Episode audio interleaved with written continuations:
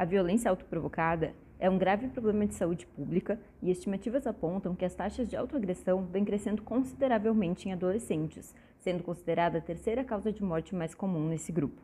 Dentre os motivos para essa prática estão o bullying, abuso de drogas e álcool, ausência de afeto e ansiedade.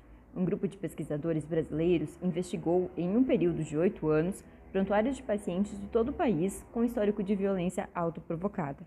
Participaram do estudo adolescentes com idade de 10 a 19 anos, e dentre as principais formas de autoagressão foram identificadas lesões com objetos cortantes, espancamento e envenenamento.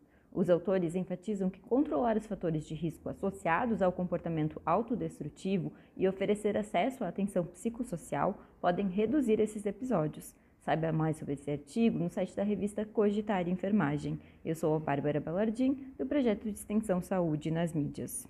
Thank you.